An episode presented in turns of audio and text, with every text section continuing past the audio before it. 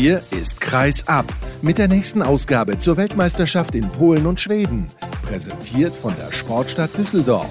Mit brandheißen Stimmen und Analysen, so nah dran wie aktuell eben möglich. Und mit eurem Begleiter durch die Sendung, Sascha Staat.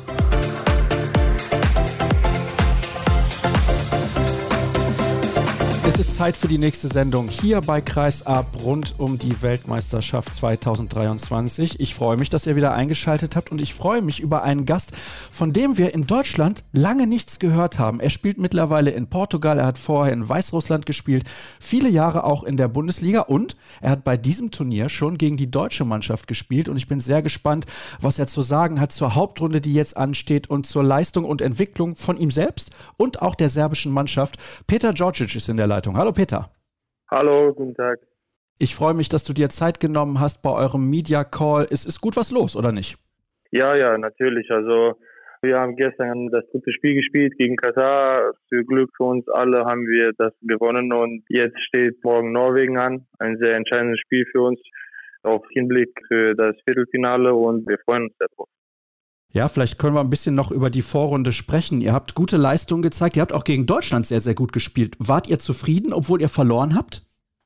Nein, also ich glaube, das war, wenn man alles in allem sieht, war das ein sehr gutes Spiel von beiden Seiten. Aber ich bin immer noch der Meinung, nichtsdestotrotz, dass wir schon noch ein bisschen besser hätten spielen können, vor allem in der Abwehr.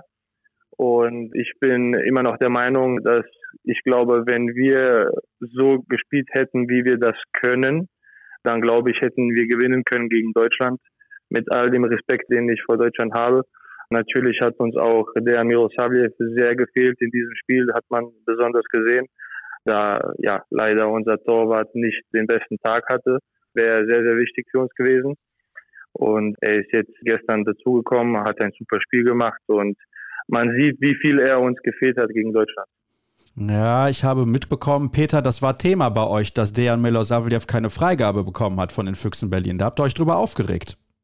Ja, was heißt aufgeregt? Das ist so, also er ist in seinem Verein und das ist auch natürlich normal, dass der Spieler mit seinem Verein das sieht, wie das am besten ist und du als Spieler von einer Nationalmannschaft musst das auch akzeptieren und wenn das so entschieden ist, dann ist das so entschieden und dann soll man auch nicht so viel darüber nachdenken. Aber natürlich wäre das besser für uns gewesen, wenn er dabei gewesen wäre. Keine Frage. Aber insgesamt, um das nochmal zusammenzufassen, ihr seid zufrieden mit den Leistungen, die ihr gezeigt habt. Weil gerade hast du mir gesagt, gegen Deutschland habt ihr vielleicht nicht 100% gespielt. Also ihr könnt besser spielen. Nein, ich sage, natürlich haben wir 100% gespielt in dem Spiel. Das, das auf jeden Fall. Aber ich glaube, wenn wir einen guten Tag haben und wenn wir die Leistung bringen, die wir normalerweise bringen können, glaube ich, dass wir in allem schon besser spielen können als das Spiel gegen Deutschland, vor allem in der Abwehr, das meine ich. Also nicht, dass wir nicht 100 Prozent gegeben haben. Wir haben 120 Prozent jeder von uns gegeben, um dieses Spiel zu gewinnen. Aber ich glaube nicht, dass wir dieses Niveau erreicht haben von unserem Spiel her, was wir erreichen können, wenn wir eine Top-Leistung zeigen.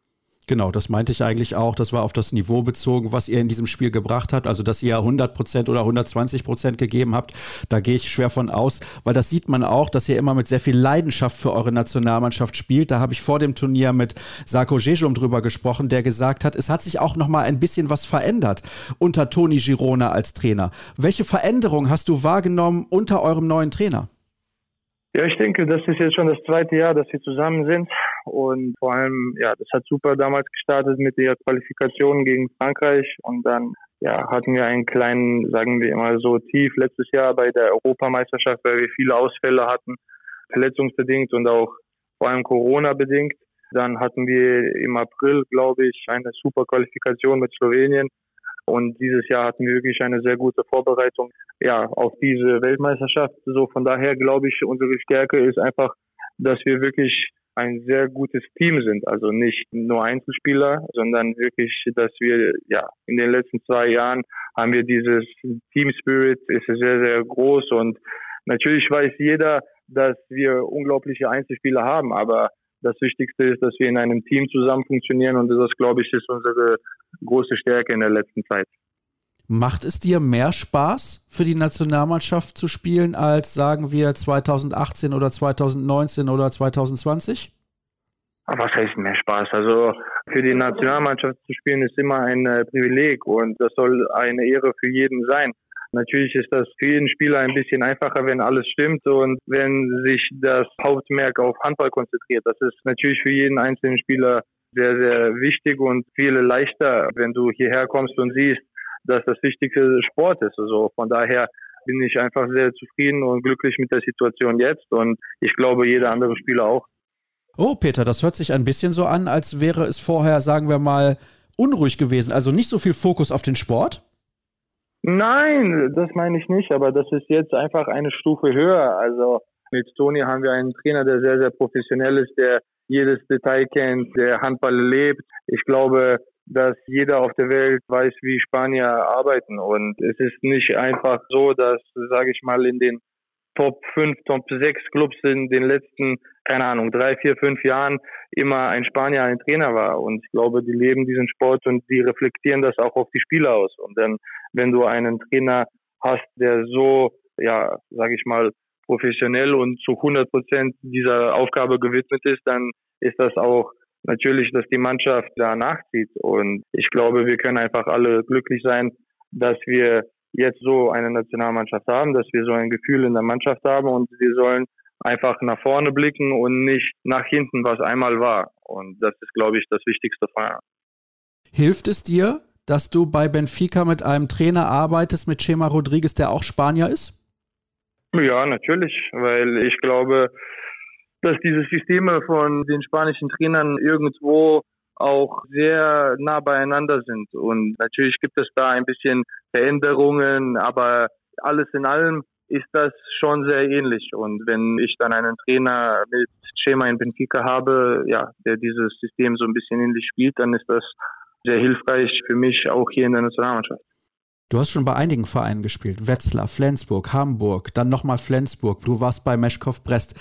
War das die beste, also sportliche Entscheidung deines Lebens, zu Benfica zu gehen 2019? Ich glaube, jetzt im Nachhinein kann man das irgendwo schon sagen, aber ich glaube, ich ja, kann das ruhig so sagen. Also all die Entscheidungen, die ich getroffen habe, das gehört einfach zu einem Sportlerleben dazu. Und jede Entscheidung, die ich damals oder heute treffe, treffe ich wirklich aus voller Zuversicht. Und ich glaube, jetzt, wenn man nach so vielen Jahren oder so vielen Jahren, das geht so schnell alles, wenn man nach hinten guckt, glaube ich, das sollte auch alles so sein, wie es war.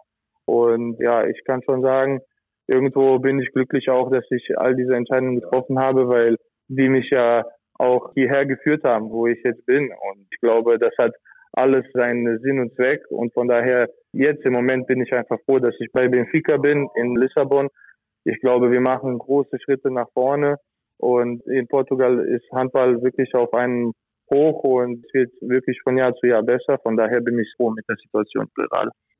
Das ist interessant und auch ein bisschen witzig, dass du gerade gesagt hast, wie schnell sozusagen die Zeit vergangen ist. Ne? Also vor ein paar Jahren, da hat man noch gelesen über Peter Georgic, großes Talent und auf einmal spielst du jetzt bei Benfica bis Anfang 30, hast die European League gewonnen und ich kann mich auch noch erinnern, als ein paar Spieler aus der Bundesliga angefangen haben, nach Portugal zu gehen, da haben viele ein bisschen gelacht und gesagt, Mensch, warum gehen die denn in diese Liga? Aber mittlerweile muss man sagen, alle haben das richtig gemacht.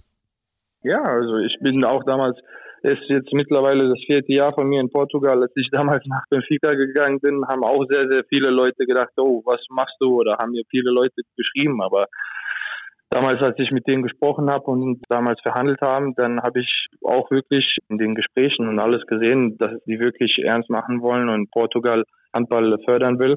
Und ich bin einfach froh, dass ich damals diese Entscheidung getroffen habe und dass wirklich alles, was wir damals gesprochen haben, auch so in die Tat umgesetzt wurde. Und natürlich letztes Jahr, als wir dann die Euroleague gewonnen haben gegen Magdeburg im Finale, das war wirklich eine, ja, kann man schon sagen, eine Sensation vor dem portugiesischen Handball und dann vor allem noch in Lissabon zu Hause vor den Fans. Von daher war das sicher ein Highlight und das hat dem Handball nur gut getan. So, von daher kann man schon sagen, glaube ich, vor allem die drei Vereine, die Top-Vereine mit Porto, die Champions League spielen, mit Sporting und Benfica, die ja wirklich eine sehr, sehr gute Rolle spielen in der Europa League auch dieses Jahr kann man schon sagen, dass Portugal einen Riesenschritt gemacht hat. Und wenn man die Nationalmannschaft von denen sieht, die wirklich, ja, wirklich eine sehr, sehr gute Nationalmannschaft ist mit super Spielern und Die machen das sehr, sehr gut. Von daher glaube ich schon, dass Portugal einen Riesenschritt gemacht hat, was Handball angeht. Und ich bin mir auch sicher, dass die in den nächsten Jahren weitere Schritte machen werden. Ist das eigentlich so, weil Benfica ist ja ein unfassbar großer Club, dass du erkannt wirst auf der Straße in Lissabon? Ja, das kommt schon mal vor. Also wie du sagst, also Benfica hat unglaublich viele Fans und das ist, glaube ich, schon der größte Verein, kann man schon so sagen, was die Fanbasis angeht in Portugal. Und vor allem nach dem Europa League Gewinn letztes Jahr ist Handball sehr viel populärer geworden. So von daher bin ich froh, dass wir diese Schritte im Handball machen und ich hoffe, es werden mehr in der Zukunft.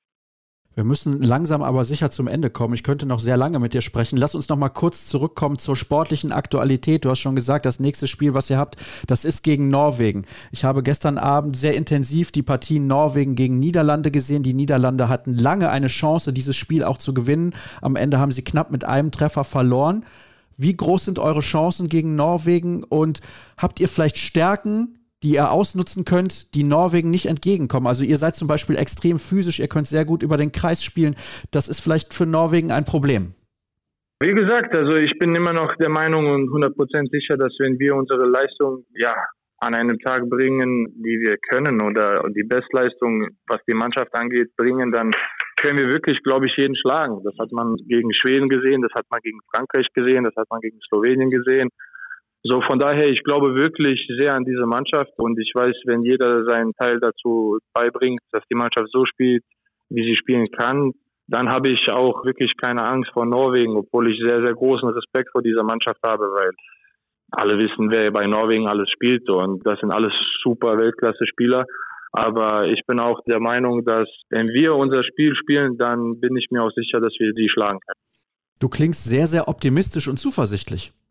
Ja, weil ich ja weiß, was unsere Mannschaft leisten kann. Und ich sehe oder trainiere jeden Tag mit dieser Mannschaft und ich fühle einfach, dass wir eine super Teamchemie haben, dass jeder wirklich alles gibt, dass es überhaupt kein einziges Problem gibt. Und im Sport ist das einfach manchmal so. Dann verlierst du mit einem Tor, das andere Spiel gewinnst du mit einem Tor. In Sport und vor allem in diesen großen Turnieren, wo das ja mittlerweile das vierte Spiel in, ich glaube, sieben Tagen ist, ist viel von Tagesform abhängig. So, ich hoffe einfach, dass wir morgen einen guten Tag haben und dass wir so spielen können, wie wir das können. Und dann, ja, bin ich mir sicher, dass wir auch gewinnen können. Es hört sich ein bisschen so an, als wärst du schon enttäuscht, wenn ihr nicht ins Viertelfinale kommt. Nein, ich wäre nicht enttäuscht in dem Sinne, weil ich zu 100 Prozent weiß, dass jeder hier in der Mannschaft 100 Prozent dafür geben will und das ist unser Ziel. Aber im Sport ist für mich das Wichtigste, dass am Ende des Tages, wenn das Spiel vorbei ist, wenn das Turnier vorbei ist, dass sich jeder in die Augen gucken kann und sagen kann, dass jeder 100 Prozent gegeben hat. Und was dann im Endeffekt rauskommt, ja, dann ist das einfach so im Sport. Aber ich bin mir sicher, dass das auch so sein wird. Also unabhängig davon, ob wir gewinnen oder verlieren, jeder wird sein 100 Prozent geben. Und dann werden wir am Ende des Tages sehen, was passiert.